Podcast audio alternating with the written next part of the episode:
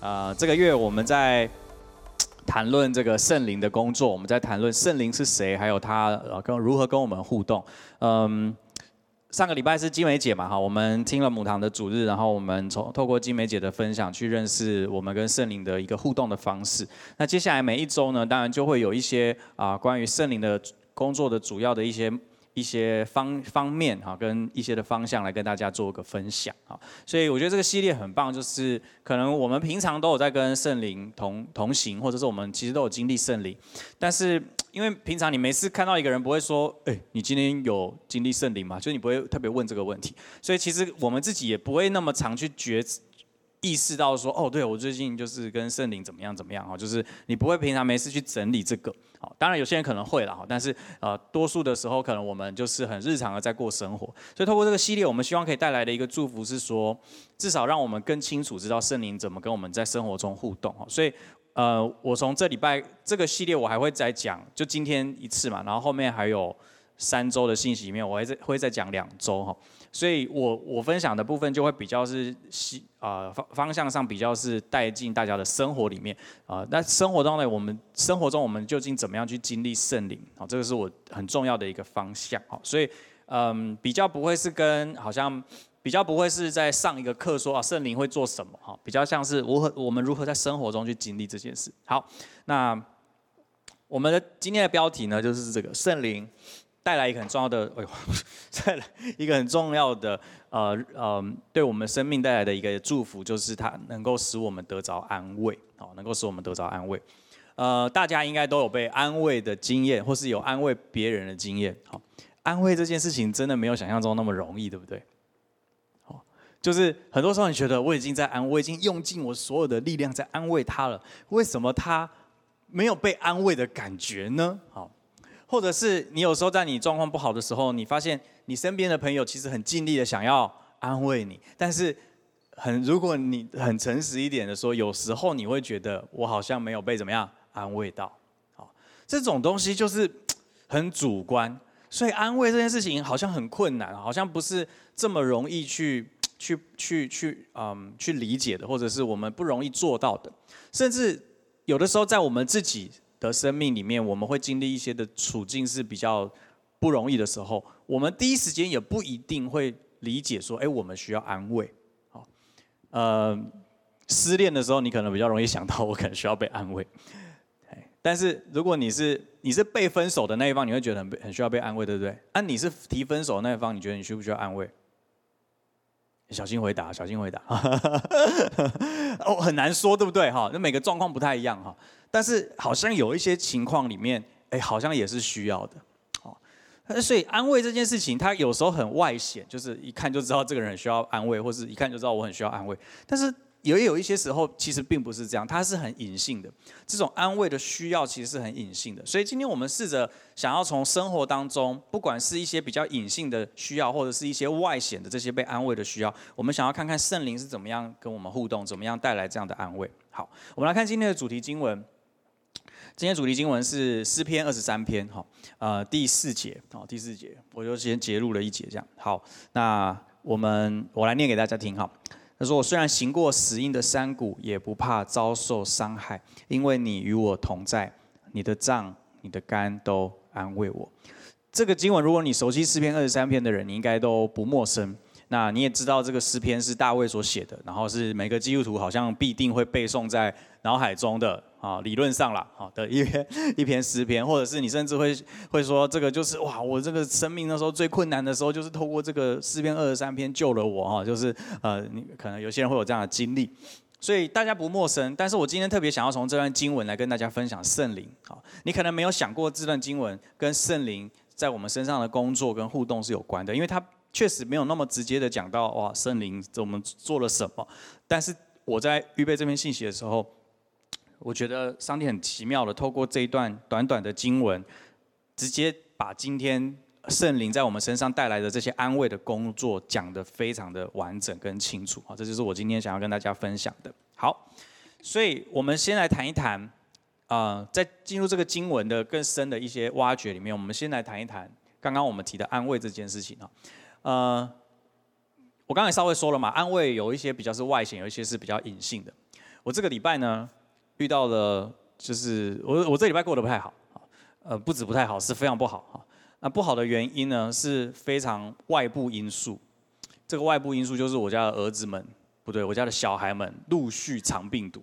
好，那对长病毒是一个什么样的病呢？就是一个对大人来说可能像感冒，但对小孩来说有可能会很严重的病。好，然后肠病毒是一个什么样的病呢？肠病毒就是一旦你要照顾起来，你必须要疯狂消毒的病，好，就是酒精是没有用的，好，那必须要透过漂白水或是肥皂这种更碱性的物质才有办法消灭这些病毒。所以我这个礼拜做的最多的事情就是洗手，疯狂的洗手，好，我这已经呃那个巅峰时刻大概是礼拜二左右哈，礼拜一、礼拜二、一二三那几天哈，我巅峰时刻就是我的。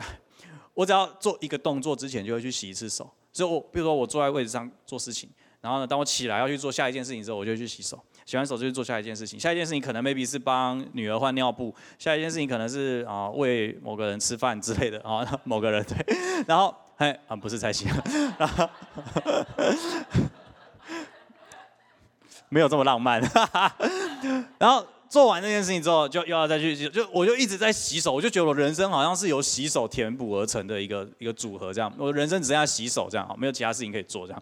然后每次帮小孩洗澡完呢，就要把整个浴室消毒，这样，就是我就是拿漂白水这样狂喷这样啊，然后然后呃喷完之后用清水把它冲掉啊，冲掉之后呢，有些地方我还不放心，譬如说小孩刚刚摸过的，或者是他可能。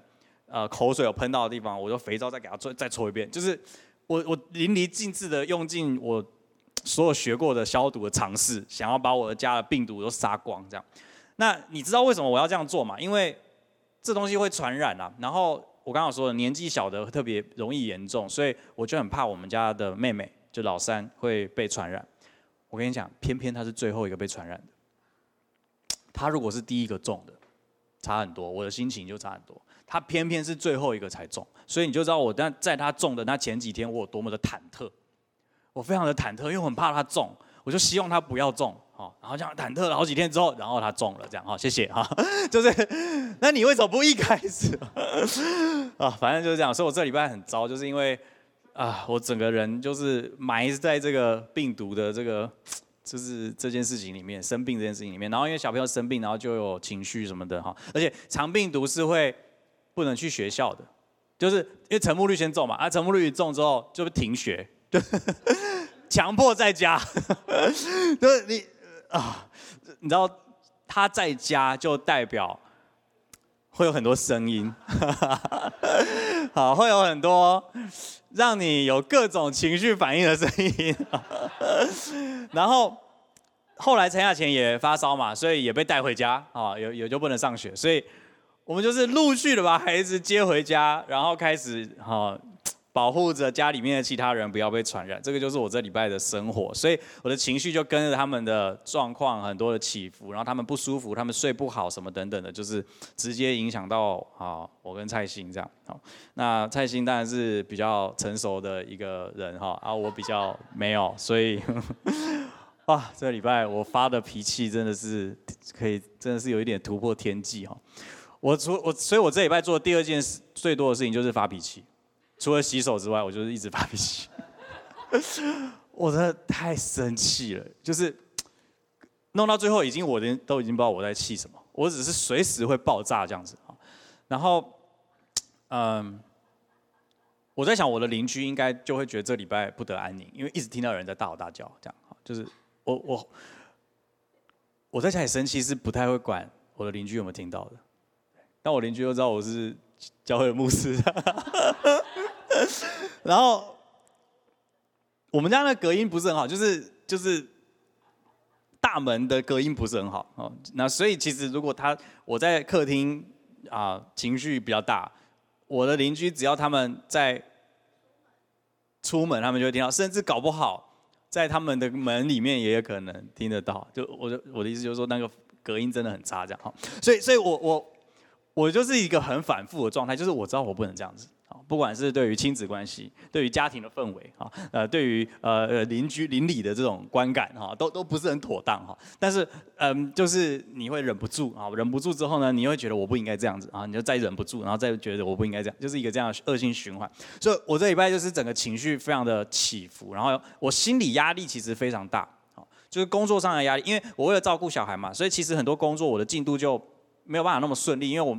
我也我也不忍心，就是把全部丢丢着，然后出门工作这样，就是 我我也觉得好像不是太好，所以即便我礼拜三可能有一些我觉得我还是需要专心才能够完成的事情，我我我还是觉得就是我我先照顾他他们这样，所以我觉得我我自己也放不下啊，然后我放不下，然后我的心理压力很大，工作上的还有照顾上的，又怕美眉被传染啊，我其实我也怕我自己被传染啊，就是我有各种的担心这样子，我展现出来的情绪是一种愤怒为主的。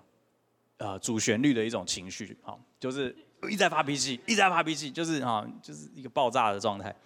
可是我里面的内心是什么呢？其实我里面是很需要被安慰的，我很需要有人跟我说，没有关系，工作晚一点再处理，没有关系。你哦，你知道这礼拜有谁安慰我吗？我觉得真的想不到，这礼拜陈雅琴的老师安慰我们，因为因为我们，你知道陈雅琴不是啊。因为陈雅前没有去学校，可是学校还是有作业。啊，我们他上小一之后，我们压力心理，我们父母心理压力最大的就是他的作业，因为有时候作业会很多，然后就是我们又怕他不会写或什么的，然后反正就是他有时候写很慢，我们就又会生气这样哈，然后啊就很烦 啊，啊怎么这么难啊？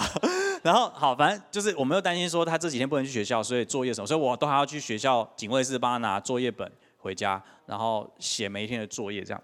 结果呢，反正就是雅贤发烧，隔天就是我们确定他第二天又不能上学了哈，所以所以就跟老师讲，然后老师那一天竟然在应该是放学前后吧，就还有传讯息关心我们，就是我们有一个我们两个跟老师的群组这样，他就关心雅贤的身体怎么样哈，然后呢，他不是安慰我，他是安慰我们做父母的哈，不要担心作业这件事情，因为我们就很想说要问作业什么的，然后反正那天就是后来就是有一应该是有一个。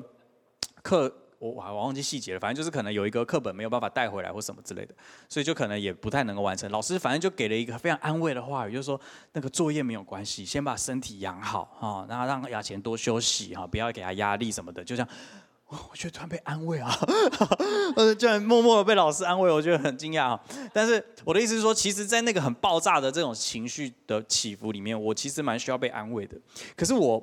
我第一时间都没有这样觉觉觉察到说我是很需要被安慰的一个状态，我只是觉得很烦躁，然后很觉得很多的担心，很多的很多的不满这样。哦，我最生气的一次就是他们两个生病嘛，所以情绪本来就比较多，然后他们两个在吵架，吵架之后我就想说，好了，你们过来，我帮你们协调一下，就不要吵架，这样就是非常我们的日常这样。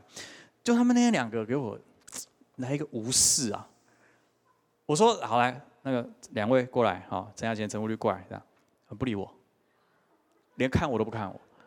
然后我说好，我数到三过来，而且我跟你说，那个过来啊，大概就是三步的距离而已，不是说什么很远，从什么走廊的尽头要走过来这么难的一段路，他就是走个三步就到了，好，数到三过来，继续无视我。那个无视不是说我不要，不是哦，他连回应都懒得回，他就是。讲说根本就好像没有没有你这个人这样，哇！我直接深刻的被冒犯，我那个心底的一把火就直接上来，我就直接我直接是用我最大的声音飙骂他们，然后两个人就吓掉，我整个吓傻这样，然后就不乖乖过来。我想说，你为什么一定要逼我到这种地步？我们的关系一定要这么差吗？啊！非常挫折啊！好，反正就是这样。那这礼拜我还有另外一个状态，就是因为我太多次发脾气，所以我后来有一次呢，有一天晚上我就跟自己说，我不要再发脾气了，我不要再发脾气了。所以我就这样，我就一直跟我自己说，没关系，怎么样都好，他们开心就好。我就这样一直告诉自己，我就一直告诉自己。所以那个晚上就是他们会有各种奇怪的要求。好，日常上面各种的奇怪要求，我不要吃饭，我又要吃饭，我要爸爸抱，我不要爸爸抱，就这样这样，反正就这样一直循环啊，一直个 loop 这样。那平常就是会很想要好好的那个，我那天晚上就一直告诉没关系，随便你，你开心就好，所以我那天晚上就给他们这个回应，就是随便你，你开心就好。哦，你不想洗澡，好，随便你，你开心就好。啊，不想吃饭，随便你，你开心就好。不想洗手啊，随便你，你开心就好。反正我没擦，反正就这样。好，我就啊，我我脑中只有一个信念，就是只有这样，我可以不要生气。好卑微啊。好，反正我大概简述一下，你大概知道我这个礼拜的情绪就是非常的张力，非常的大，然后整个心理压力非常大，然后，嗯，这种情况下的我很难不对自己感到失望，我很难不对自己感到挫折。我这个礼拜最大的心中的困惑就是，我是不是一个好爸爸啊？我我还是一个称职的父亲吗？好，我我就心中就是一个疑问。但是一件很奇妙的一件事情哈。我印象非常深刻，在我礼拜二晚上，因为陈雅前是，嗯，陈雅前应该是礼拜二开始发烧，但是礼拜二我出门上班的时候呢，他的状况还没有到很严重，就是他他在健康中心量出。发烧，所以再带回来，带回家之后发现就量就没发烧。我想说这现在是怎样？那我想说好，那反正就先观察，看起来都很正常啊。然后就就没事，只有陈木绿一个人在那边很不舒服，所以就想没关系，就这样吧。然后我就上班了。然后呢，晚上回家的时候呢，因为我就工作比较晚，我做的比较晚，有点延延延后回家的时间。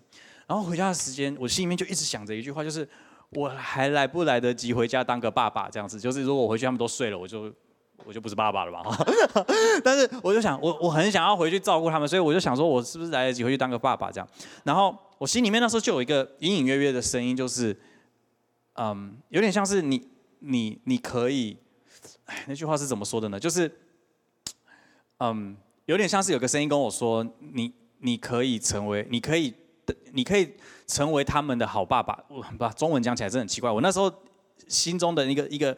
一个鼓励就是说，好像我来得及，我可以用我的一切去成为他们的好父亲，这样就那个意念在我的里面激励着我回家。好，那回家之后呢，当然就是照顾啊什么的。哇，那一天陈雅前来一个大逆袭，他半夜，他这家伙不是故意的，但是他直接吐在床上，就是直接，而且是这样，他想吐，所以去厕所吐不出来，吐不出来说好吧，那回去。一回去就有感觉了，哈哈，砰！直接就吐在床上，我整个差点断掉，就是，哇！我整个差点，哈，发生什么事？我边在那边擦，边在那边消毒，我就在告诉自己，我当个好爸爸，我回来当个爸爸，我来得及当一个爸爸。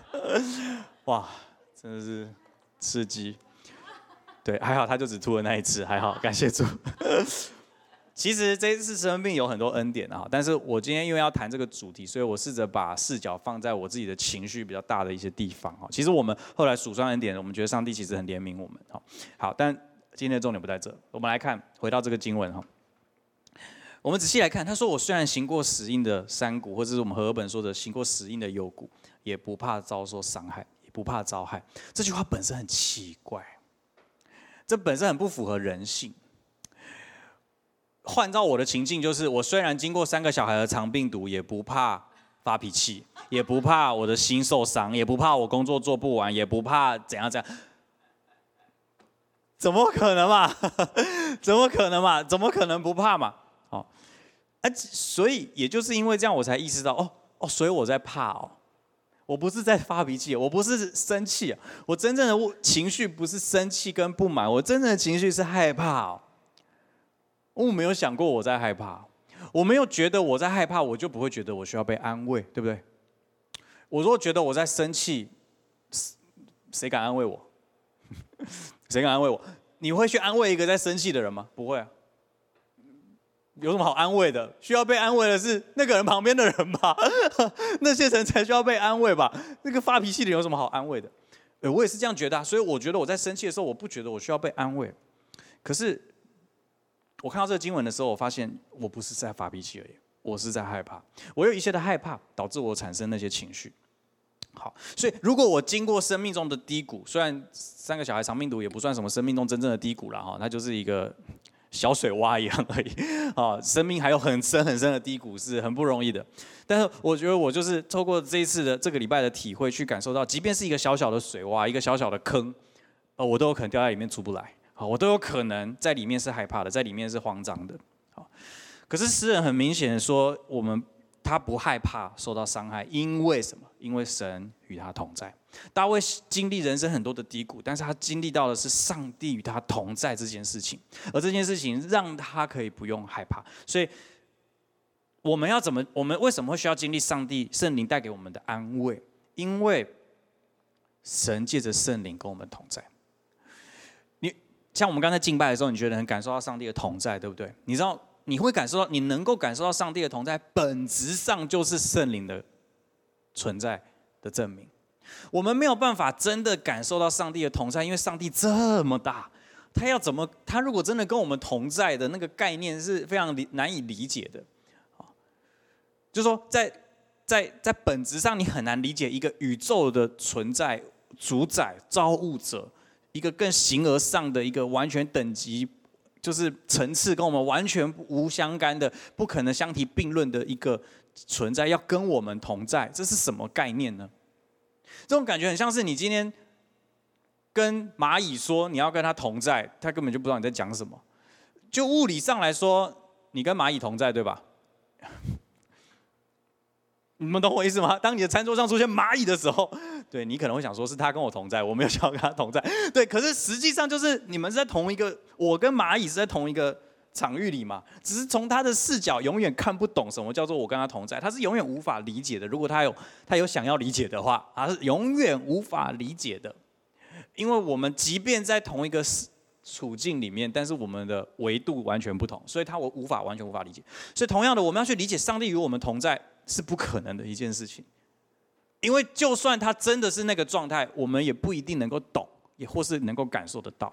所以今天我们能够感受到神的同在，一切的关键都是因为圣灵。我们来看耶稣是这么说的哈，我们一起念这段经文好不好？这是耶稣要。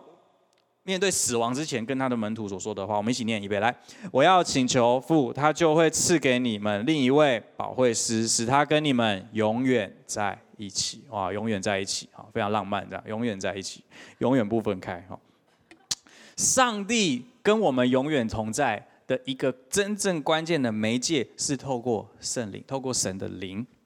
中文翻保惠师，哈，这个字呢，翻的。有点有翻等于没翻，就是还是不知道那是什么，因为生活中你不会讲什么东西是保惠师，对不对？哈，就是这是什么东西哈？那个用语不太。然后我查过各种中文版本哈，真的越翻越神秘哈，就是你永远不知道它到底是实际上在讲什么。好，嗯，我用更白话一点的翻译来表达，可能我这个翻译不能够完全代表这个字原本的意思，但是我觉得可能稍微贴近一点我们日常生活的理解。你可以把它想象成一个桥梁的概念。或是一个中间人的概念，在职场当中，如果你是中阶主管的话，你有时候要扮演那个中间人，对不对？你要成为老板，或是你甚至是要高层的主管，跟你的部署的一个桥梁，你需要去协助他们，可以互相的理解哈。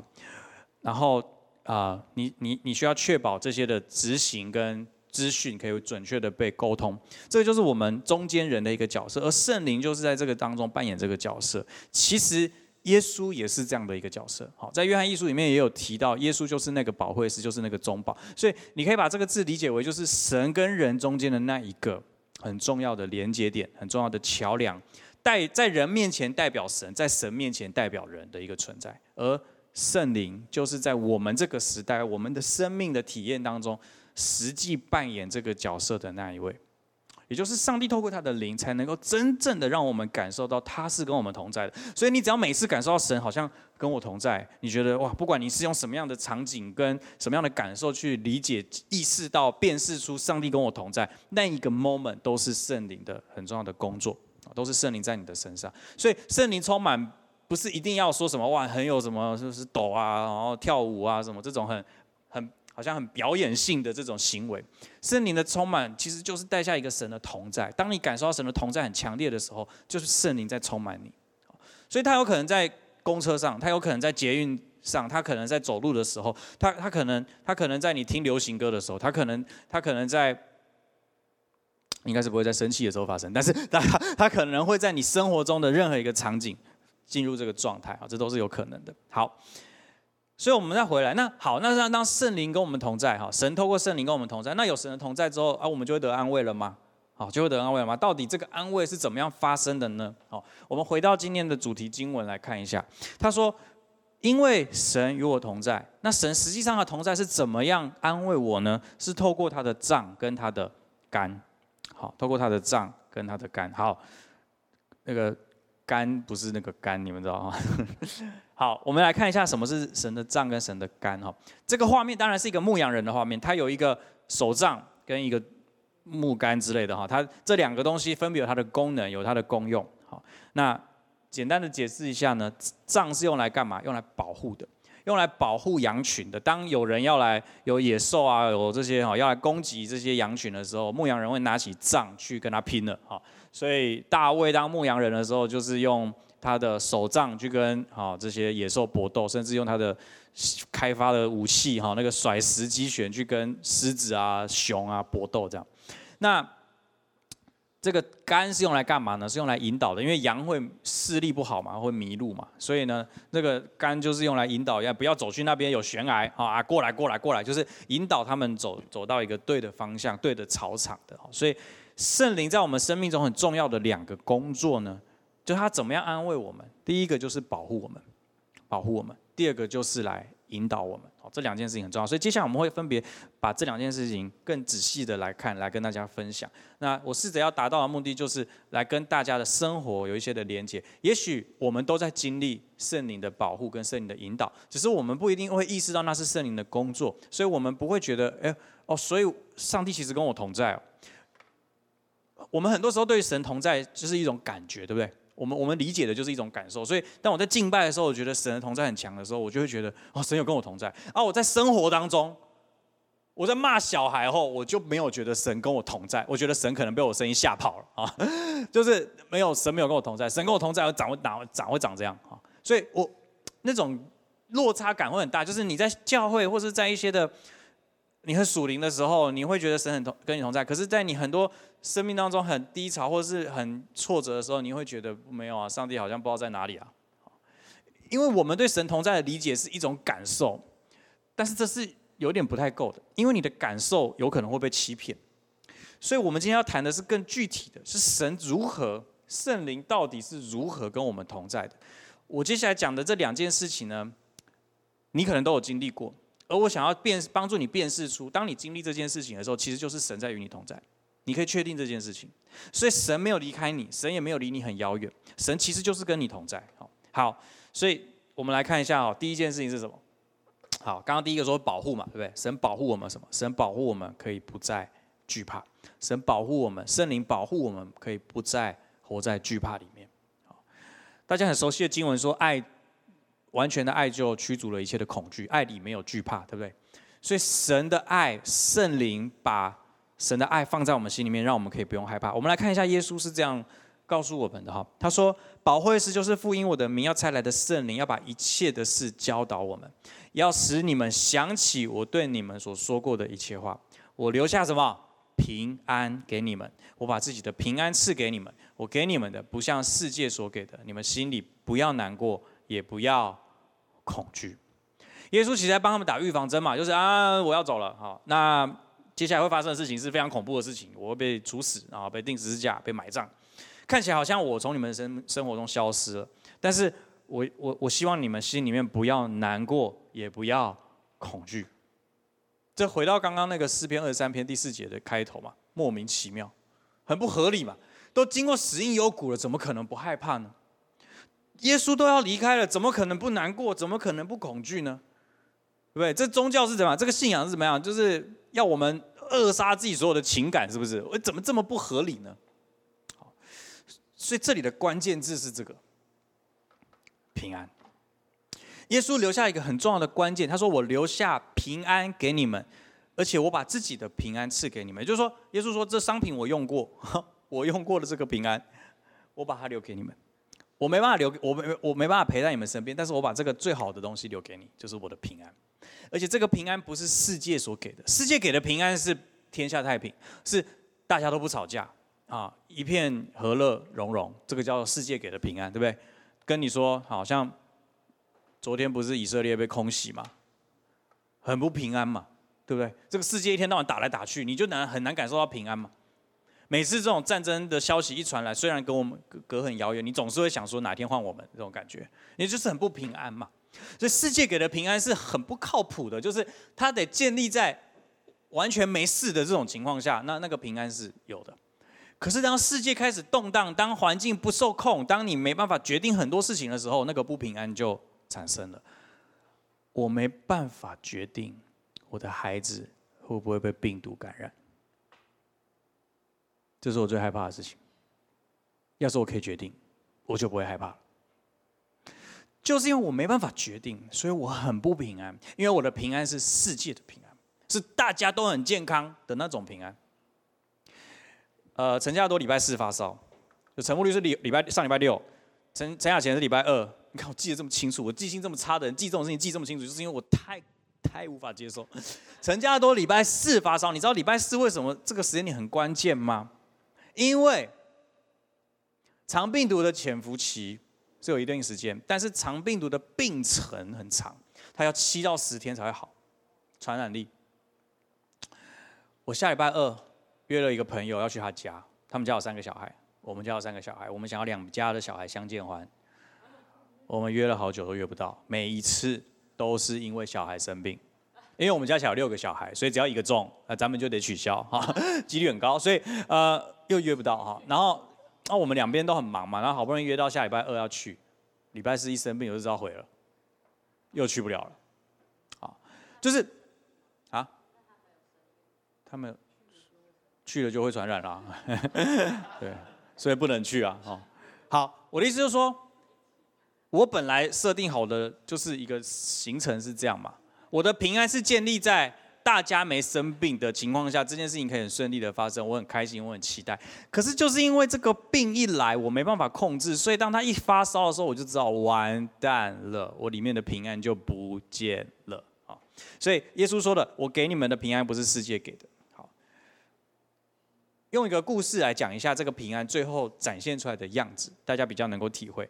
这故事是耶稣复活之后，耶稣复活之后呢，出现在门徒的面前。哎，你想想看，如果耶稣现在突然出现在这里的话，突然你旁边坐了一个男男人这样哦，然后就突然出现在这里，然后他也没有走人门进来，就突然出现在那里，怪恐怖的哈。尤其我们这里这么黑哈，哦 不要，有点害怕啊。哎，可是事情就是这样发生的。我们来看一下，礼拜天黄昏，哦又是礼拜天哦，礼拜天黄昏的时候，门徒聚在一起，因为怕。因为怕犹太人，就把门窗都关上，门户都关上。耶稣来了，站在他们中间。我天哪！哦哇！说说愿你们平安。好讽刺的画面，好讽刺的画面。我其实很不确定，你听到这句话到底是更平安，还是更紧张、更害怕？一个人突然出现在你旁边，跟你说愿你们平安，不要怕哦，这样子好。听起来超怕的哈，听起来超怕。可是很奇妙的就是，耶稣讲完这句话之后，门徒好像就安心了。某种程度，也许这就是耶稣留下的一个暗号吧。耶稣说：“我留下平安给你们。”而当耶稣经历了一切的患难、死亡，然后复活之后，他再次出现在……哎，你知道这个其实没有隔很久。耶稣讲完刚刚那句话，到耶稣现在出现在他们面前，隔多久啊？嗯。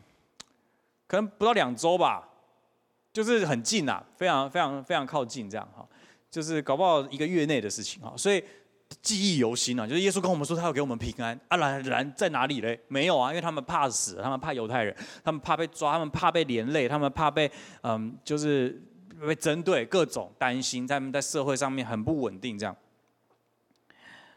可是耶稣出现的时候，跟他们说。耶稣留下了一个暗号给他们，是平安可以指引你们方向，平安可以让你们不再惧怕。你们本来是害怕的，但是当我出现，当平安出现的时候，就代表我来了，所以你们不用害怕。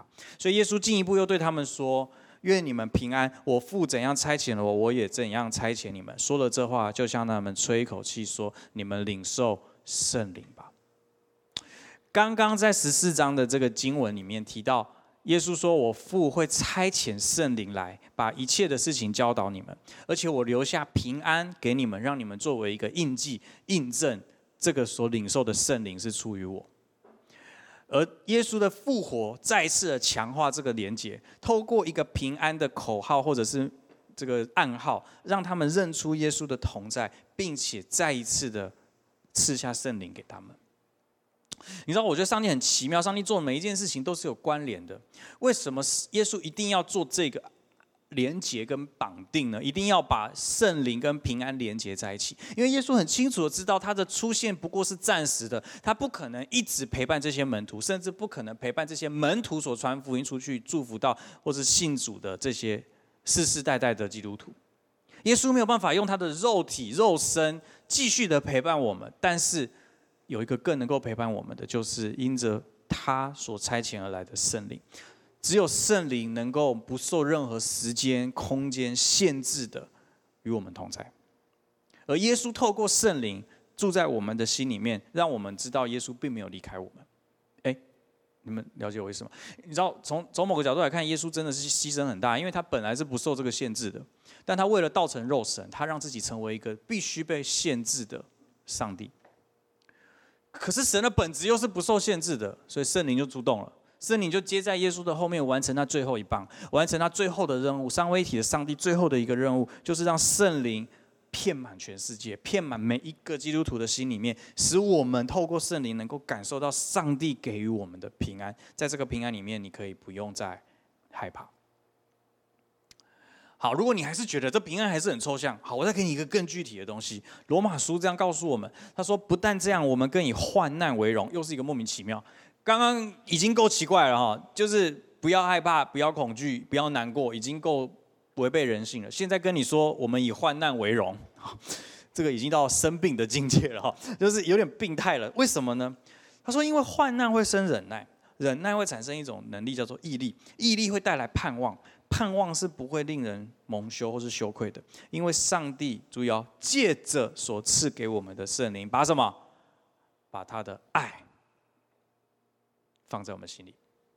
我们常常说圣灵充满我们，圣灵浇灌我们，哈啊是要浇什么？浇花吗？啊，到底是什么意思？其实是从这个经文来的，因为透过圣灵，上帝的爱能够进到我们的心里面，所以我们刚刚才说，爱里面没有什么。惧怕，因为是圣灵在我们的心里面，使我们感受到上帝的爱。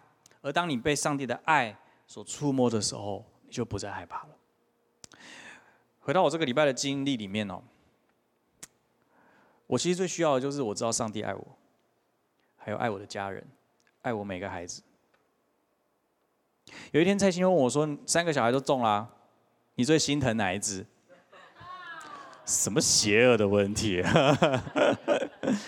好了，我知道他问这个问题的意思，就是因为三个小孩生病的状态有点不太一样，哦，真的很不一样哦。那可爱的地方不一样，可怜的地方不一样，可恨的地方也不一样。哎，对，人生就是这么复杂哈，复杂的情绪哈。那然后，然后他就问我说：“你最同最最心疼哪一个？”我就想一下，我觉得我都很心疼，我真的都很心疼。可是，在我讲出这句话的时候，我才发现。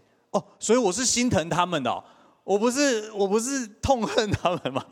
我不是觉得很烦吗？哦哦哦，原来对对对，我忘记了，我其实是很心疼的，我我很爱他们。哈，你会觉得哪有人爸爸这样当哦？不是，我跟你说，你如果发脾气那个频率已经到了一个临界点的时候，你真的会觉得我是不是，哎，很想很想把他们。放到别的地方，一直这样，就是你会你会有一种为什么为什么你们要一直这样哈？那个哎，我都很难跟你形容，那个真的你要亲身经历过才能够完整的体验那种刺激的感觉。好，我我可能讲起来比较有趣一点，但是我当下真的非常的挫折，就是我真的不知道拿这些孩子怎么办哈，就是我不知道我可以给他们什么是他们需要的，我不知道怎么让他们舒服一点，我也不知道怎么让他们不要这么的干扰我，然后那个那个东西就是。你知道，其实不是那么纯粹的一种爱的关系，因为如果是纯粹的爱，我我我应该没有任何害怕，我也没有不需要那么的走心或者是生气，我应该可以很完全的包容跟接纳他们的任何一个情绪反应，因为他们在生病嘛。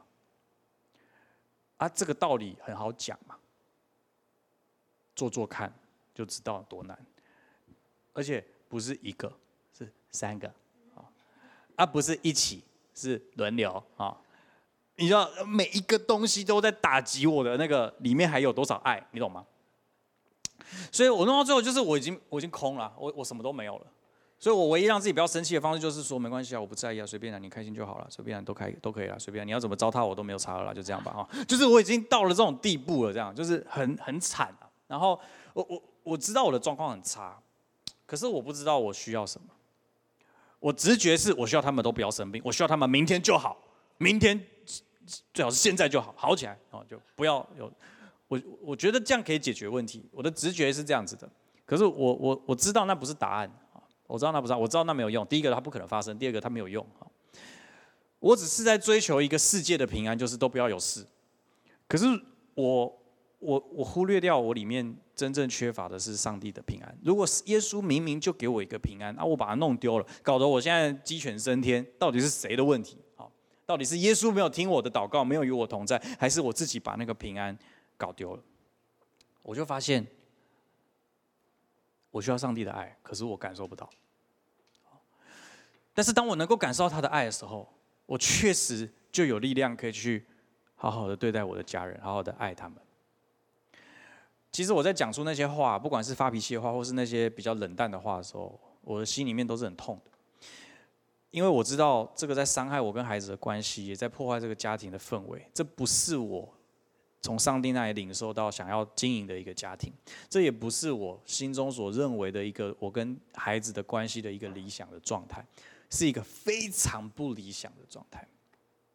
我今天很诚实的跟你分享这些，不是因为我觉得这有什么好炫耀的，我只是想要表达，这就是我们的日常。我我觉得圣灵既然需要与我们同在，就表示我们的日常生活需要圣灵的帮助，不是你来教会参加特会的时候需要有圣灵的那个感觉而已。圣灵给你的祝福，不是只是让你在这种场合，好像证明你是一个基督徒，你是一个没有被上帝忽略的人，所以你有圣灵的同在。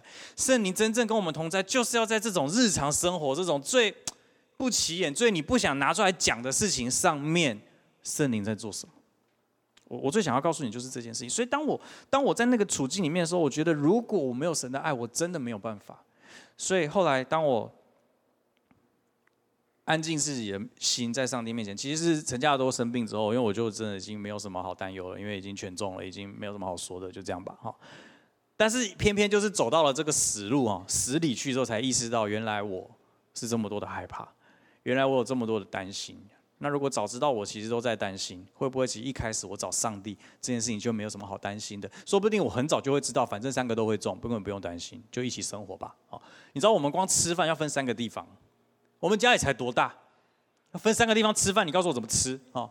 然后这三个地方不包含我跟蔡心嘛，所以我们只能呃放弃自我这样子，就是我们我们没有办法，有很多就是做不到。那做得到，我们尽量做。但是如果早在一开始，说不定上帝就告诉我，我的恩典够你用，三个都会中，说不定我就哦好可以啊，OK，那就这样吧，一起生活吧。说不定我就，因为我我就在跟蔡欣说，为什么确诊的那时候我反而没有这么。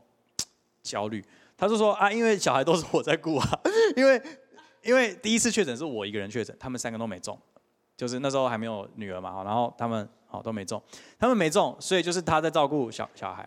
第二次确诊是他们三个一起中，就是蔡欣，然后两个小孩中啊，我没事，所以一样被隔离的是我，对，还是他来照顾哈。但是我后来想不对不对，还有个原因，因为那时候大家是一起生病的。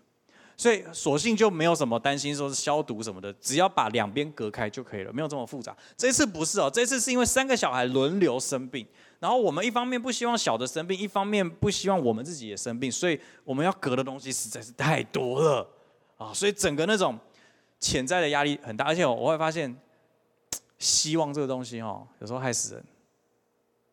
你知道你知道我为什么会有压力吗？就是因为我有一个希望，女儿不会生病。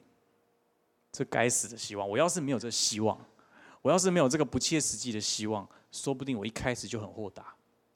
长病毒算什么？我们家体质 OK 的，上帝与我们同在，不用担心。我说不定可以很豁达。我可就是一个一个一个执念，会不会能够女儿不要中，女儿不要中，她最小嘛，不要中，拜托不要中。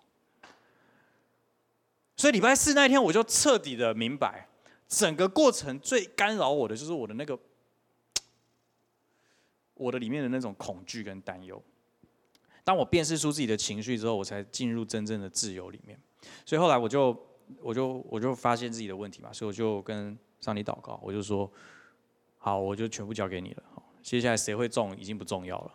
那接下来他们怎么好已经不重要，我只求你让我们安全下庄。哈，所以经过死荫的幽谷，哦，反正都在幽谷里了，就这样吧。好，那我只求我们可以度过这一切，然后我们。可以顺利的走出来啊！其实当我这样祷告的时候，其实我已经知道我们会度过了，所以我就不不是那么的担心，所以我的状态才慢慢的好起来，我的情绪才稳定下来，我才比较能够好好的跟他们说话，比较能够去应应对他们的各种情绪跟需要，我才慢慢的回到一个我觉得自己应该是怎么样的一个爸爸的那个样子里面。好，好，我这些话讲的比较久，是因为情绪的东西我觉得很真实，我希望把它讲的更。嗯，具体一些，让大家更明白。好，所以我们进入第二个部分。刚刚第一个部分是保护我们，对不对？圣灵第二个部分在引导我们。好，他在引导我们什么呢？他在引导我们找到基督。好，找到基督。呃，这个标题可能会让你有一点点不太明白，让我有一点时间来说明一下。我们先来看圣经是怎么说的。好，我们现在看圣经怎么说的。耶稣是这样说的：他说：“我从父那里，好，要差来的。”给你们的保惠师，就是从父那里出来的真理的灵，他来的时候要为我做见证。也就是说，圣灵来到这个世界上有一个很重要的使命，或是最大的任务，就是他要为耶稣做见证。他要见证耶稣是真的，他要让你跟我去感受得到耶稣是又真又活的神。圣灵最重要的任务不是让你感觉很舒服，圣灵最重要的任务不是让我们感觉有电流或是有什么啊很灵异的现象。圣灵最重要的工作也不是来医治我们的疾病、安慰我们受伤的心心情的这这种这样子的一种画面。他最重要的工作是要在你跟我的内心去显明一件事情，就是耶稣基督是上帝的独生子，并且他是真的，而且他为你的命为你舍命。你知道为什么这件事情是这么重要？因为你你想象，你想象哦，整个基督教信仰里面最核心、最重要的，或者说你今天成为一个基督徒，你觉得如果今天假设我们遭遇逼迫，很多东西我们得放下，很多东西得放弃，到底什么东西是真的、真的、真的、真的不能妥协的？这个信仰里面到底有哪一件事情是真正、真正到死都不能妥协的？你想过一轮之后，你就会发现答案其实没有很难，就是耶稣是上帝的儿子。而且他为我们死在十字架上，信了他，我们就脱离了罪恶，得着永生，就这件事情而已，就是福音的本质而已。因为除了这件事情以外，其他延伸出来的东西不是不重要，只是它可能有一些不同的阶段性，或者是不同的意义在，但它终究不是这个信仰最重要的一个内涵。因为我们的生命真正的改变的关键，是因为我们可以脱离罪，而真正让我们脱离罪的是耶稣的救恩。所以圣灵来，如果他的工作不是去证明、去见证耶稣的工作的真实性跟重要性，那么圣灵就是在捣乱的。你懂我意思吗？因为他对上帝的计划来说，只有一件最重要的事情，就是耶稣解决我们生命的罪，然后让我们可以得着永生。而圣灵来是让我们证实这件事情对我们是真的，而且很重要。我我举一个简单的例子啊。你有没有跟陌生人传福音的经验，或是跟你的朋友想要分享福音的经验？应该有吧。通常就是一个感动，觉得他好像很需要耶稣，我应该好想要跟他介绍耶稣是谁，或者是我想要跟他分享福音对他生命可以带来的祝福，因为我觉得这真的是很棒的一件事情，对不对？我们大概都有这样子一种经验，但是你大概也会有一种经验，就是你会讲到最关键的时候，会怎么样？会卡住。什么叫卡住？就是其实你就是要把耶稣讲出来，但是不知道为什么呢？就是会有一种卡卡的感觉，就是你你会有一种犹豫，你会有种我我现在要讲吗？是现在吗？是现在吗？好像那个名字讲出来会吓到人，你知道吗？就是我我现现现在要讲吗？哈，可是你看那些做业务的哈，他们在卖他们的产品的时候都没有这种担心，他们都是直接第一句话就跟你说你。好，那呃，你知道这个吗？哈，你听过这个吗？就是他直接跟你讲哈。可是我们传福音不是，我们传福音通常就是要铺陈很多哦，一直聊聊聊聊聊，聊到最后感觉是喽，感觉他都已经讲到这个节骨眼了，那个这个这个心理的那个需要都讲的这么透彻了，我是不是现在告诉他耶稣爱你，或者是我觉得耶稣可以祝福你就可以了。可是有些时候我们就是卡在这边，就是不知道为什么就就就啊，孩子出不来。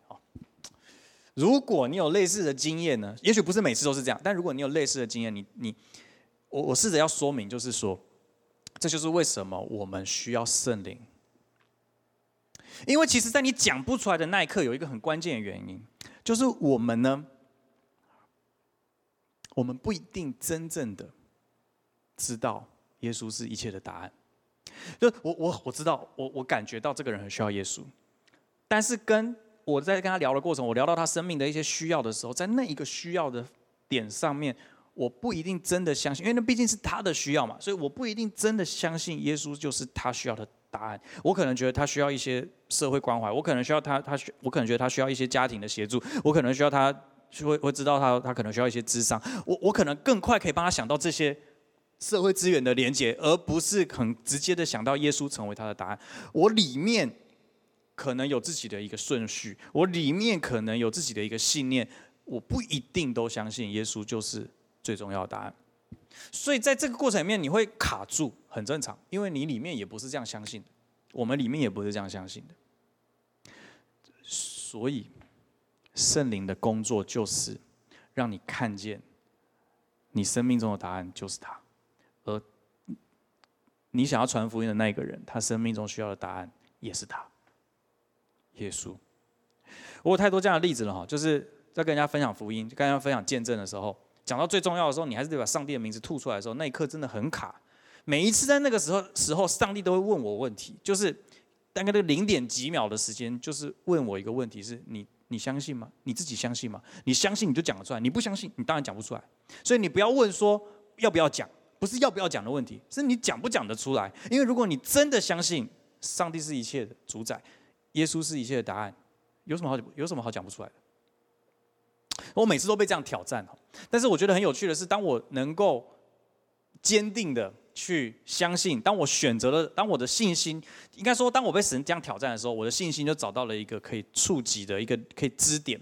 我的信心找到一个支点是对我相信神，我就是相信神的人，所以我真的选择相信神是一切答案。所以我就在那个当下，我能够把那个话讲完，我能够告诉他说：“哎，你经历这件事情很酷哎，我觉得是上帝在祝福你。”我可以很轻描淡写的讲出来，不是因为我口才很好，是因为我其实很挣扎。只是在那个当下，我真正要面对的不是我要不要讲，不是我什么时候讲比较恰当，而是我到底相不相信这是上帝能做的事情。所以这就是见证，圣灵在帮助我们见证他是真实的。所以当你状况不好的时候，神在引导你，在引导你什么呢？引导你找到你里面耶稣在做什么，引导你找到你里面耶稣在做什么。我刚刚奉献的那个经文哈。就是我状况不好的时候，我在预备奉献的时候翻到的。他其实不是我去翻，我就是读我日常的进度。那我前面几天都没读圣经嘛，因为我就是一直在发脾气，哪里想到想读圣经了哈。所以呢，我就我就礼拜四打开圣经，然后我我真的在整重整我的这个状态的时候，我就打开圣经，我就读到那个经文。我一读到那个经文，我就找到啊，我没有注意到，原来耶稣来这个世界是要带来平安的。我没有想到，原来耶稣来的使命是要让我能够经历平安。那我在干嘛嘞？我这一路这这一个礼拜的事事情里面，就是那个在死荫幽谷的人，那个清晨的阳光一直没照到我身上啊。可是耶稣来的目的是要让清晨的阳光洒在我身上，让我能够领受到平安，但我却没有。所以透过上帝的话语，让我可以找到。耶稣在我生命中的位置哦，我觉得这是一个很重要的一个过程。好，所以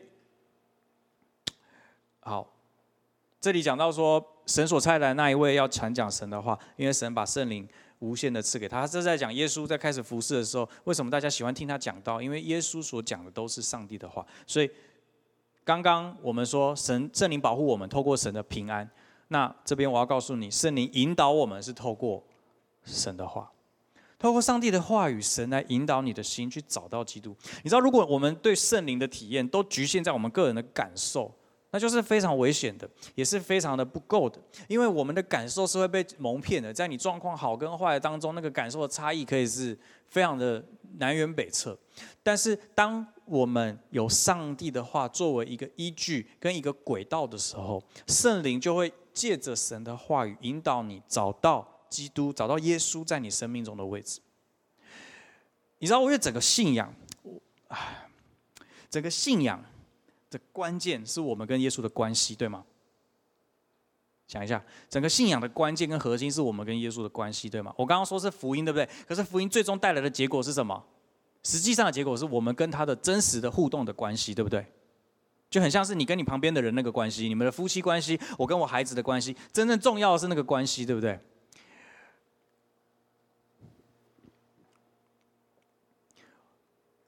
我们生活当中有很多的时候，我们的理解不是这个样子。我们还是会不知不觉把这些事情理解为一种宗教或者是一种信仰。用我自己举例的话，这个礼拜我真正意识到我跟耶稣有关系，就是在礼拜四看到那个经文的时候。但那之前我没有觉得我跟耶稣有关系。我不要误会，我会跟他祷告，但是我祷告的内容很简单：好起来，不要传染，一切都是环绕着我出发的，这不是关系，这不是关系，这是宗教。为什么宗教就是去求我想要的事情嘛，对不对？看你拜什么神嘛，那你就跟那个神说我要这个，他给我。或者是好，我不要这么霸道，我用问的可以吗？好，我可不可以给我？可不可以做？看一下结果嘛，就是都是我嘛，这是宗教。可是关系是什么？关系是有互动的。而我在礼拜四以前跟上上帝的互动是零哦，因为啊零可能太夸张了，但是就是。我我没有在跟他互动，我只想要得到我想要得到的结果，那个不是生命，那个不是圣灵的工作，那个不是我跟耶稣真正的样子，真正应该要有的一个样子。可是我的状态就是那个样子啊，所以上帝最后带领我的方式是引导我，透过神的话，我重新认出耶稣是一个怎样的神，我重新认出我跟他的关系，我重新调整了我跟他的相对位置的时候，我才意识到哦。这才是对的，这个状态才是我跟耶稣真正的应该有的状态，而这个正确或是健康的一个状态，才开始启动了一个好的循环，在我的生命中带来一个好的力量。好，最后我要给大家看这个经文，这是今天最后一个经文。这个经文大部分我们看的时候，我们会注意在后面第八节哈，但是我今天从第七节来开始放，我来念给大家听哦。耶稣说：“父凭着自己的权柄所定的时间或日期，你们不必知道。”可是圣灵降临在你们身上，你们就必领受能力，并要在耶路撒冷、犹太全地、撒玛利亚，直到地极，做我的见证人。这句经文我用来总结今天的东西。我们今天的主题经文是诗篇二十三篇第四节，但他在描述的是一个落过程。这个过程是我们从死荫幽谷经历安慰，经历上帝的同在跟得到安慰的一个过程。上帝透过他的。引导跟保护来安慰我们，但是它会带出来的一个结果是什么呢？它会带出来一个结果，当我们被安慰的时候，当我们被圣灵找回来的时候，我们回到神的同在跟与耶稣的关系里面的时候，我们的生命会长出一个样子。这个样子就是使徒行传这里所描述的。这段对话很有趣，是耶稣跟他的门徒这群不成才的门徒说的。因为他的门徒在前面就问了耶稣一个很重要的问题，说：“那个，你现在要带我们去推翻政府了吗？”你要复兴以色列国，就是现在了嘛？你都复活了嘛？还有什么做不到的，对不对？好，现在是不是就是现在？好，你五饼二鱼变五饼二鱼的时候，你说你不是现在，那现在总是了吧？你都复活了，总是了吧？吓死他们啊！就是，对不对？不死人大军，开玩笑，这这这一定可以推翻。好，我们一定可以独立。耶稣直接很了当的回这句话，他说：“父凭着自己的权柄所定的时间或日期，你们不必知道。”耶稣不是说，哎，你们的期待错了，哎，不是你们搞错了，我要做的不是这个。耶稣不是这个，耶稣也没有跟他们开一个紧急同工会，说来来来，我们定一下年度目标，是要建立教会，不是要推翻罗马帝国。耶稣不是讲这个，耶稣都没讲，耶稣就说，等下等下等下，这是父凭着自己的权柄所定的时间或日期。言下之意是什么？以色列什么时候复国？以色列什么时候自己的主体性？你们期待的犹太人的复兴是什么时候？你们不必知道。他他可能他可能是会发生的，但是你们不用知道，你你们不需要知道。哎，这这很霸道哦。我们我们是不是都很想知道时间跟日期？你最想知道什么时间？我最想知道，我最想知道小孩的病什么时候会好？告诉我，给我个日期，在那日期之前，我就是当做一个病人的状态。等日期之后，我开始安排所有的计划。我最喜欢这样，我最讨厌什么？出游之前来个生病，好烦哦！那所有的计划都被你打乱了，超烦的，对不对？哎，可是啊。我们就是最喜欢知道、最渴望知道时间或是日期，但是上帝就说不必知道。你、你、你放得下吗？你放得下吗？你、你有办法说不必知道？好，不必知道。对我说不必知道。我第一上礼拜六要是知道，就是可以放得下，说我不必知道。反正我三只都会中，我不必知道那个谁谁什么时候中，反正三只都会中，啊，总有一天会好。我如果可以这么豁达，我这个礼拜根本就不需要发这么多脾气，我不需要生气，我不需要愤怒，我不需要挫折，我我就觉得这一切就是这样就好。可是我就是放不下嘛，我要是放得下，我早就放下了，我就是放不下。所以耶稣接着说的这句话才变得很重要。他说：“你们不必知道，可是。”这个可是是我们可以放得下的原因。可是什么？圣灵在你们身上，你们会得着一个能力，在耶路撒冷、犹太全地、撒玛利亚直到地极做我的见证。耶稣帮助他们的焦点，从他们很在乎的什么时候发生什么事，什么时候可以发生这件事情的这一种渴望跟焦虑当中转移出来。而这个转移关键在于圣灵的能力。当圣灵进到我们的里面，我们会得着一个安慰，而这个安慰使我们成为耶稣强而有力的见证人。因为你的心里面找到了他，你就能够在别人的面前代表他，见证他。传福音不是看谁口才好，传福音也不是看谁比较勇敢。传福音真正的关键在于你在见证什么，你在见证的是是否是耶稣。在你身上跟你的真实的关系，而我们常常需要圣灵的帮助，才能够真正的在生活的这些情境当中找到耶稣，引导我们找到耶稣的目的，除了我们跟他的关系之外，也是让我们能够在别人的面前真实的活出他的样子。最近廉价可能有很多的人，也许在线上，你现在可能跟家族的人在一起，跟家庭的人在一起。很多时候在家庭的关系里面，你要怎么去代表耶稣是很挑战的。但是记住，代表耶稣从来不是透过你的行为。我们都说基督徒要有榜样啊，哎，如果用这个标准的话，我这个礼拜课本肯定是灾难级的哈，就是灾难级的榜样。哇，一个基督徒当成这样，一个牧师当成这样啊，都不如不要去教会哈。可可是可是。对，就所以如果如果游戏规则是这样的话，我是没有我是没有盼望的哈，我是比你们更没有盼望的。但是我们做耶稣的见证人的游戏规则不是这个样子，我们做耶稣的见证人是因为圣灵在我们的里面，是因为圣灵在我们里面改变了我们的生命，我们而且他他不止改变我们的生命，他让我们找到耶稣在哪里，以至于我们做耶稣要做的事情。当你回到你的家族里面，你会遇到一些挑战，可是你不知道怎么做决定的时候。最后，其实最重要的问题是：那耶稣在哪里？耶稣在你的情境当中，他在哪里？他在做什么事情？你去做跟他一样的事情就好了。你不需要觉得你应该要是一个怎样的人。你最需要知道的答案，不是什么时候做什么事情，是那耶稣在哪里？耶稣在的那里，我就去做他做的事。你要知道这件事情真正的关键，就是圣灵在。我们的身上，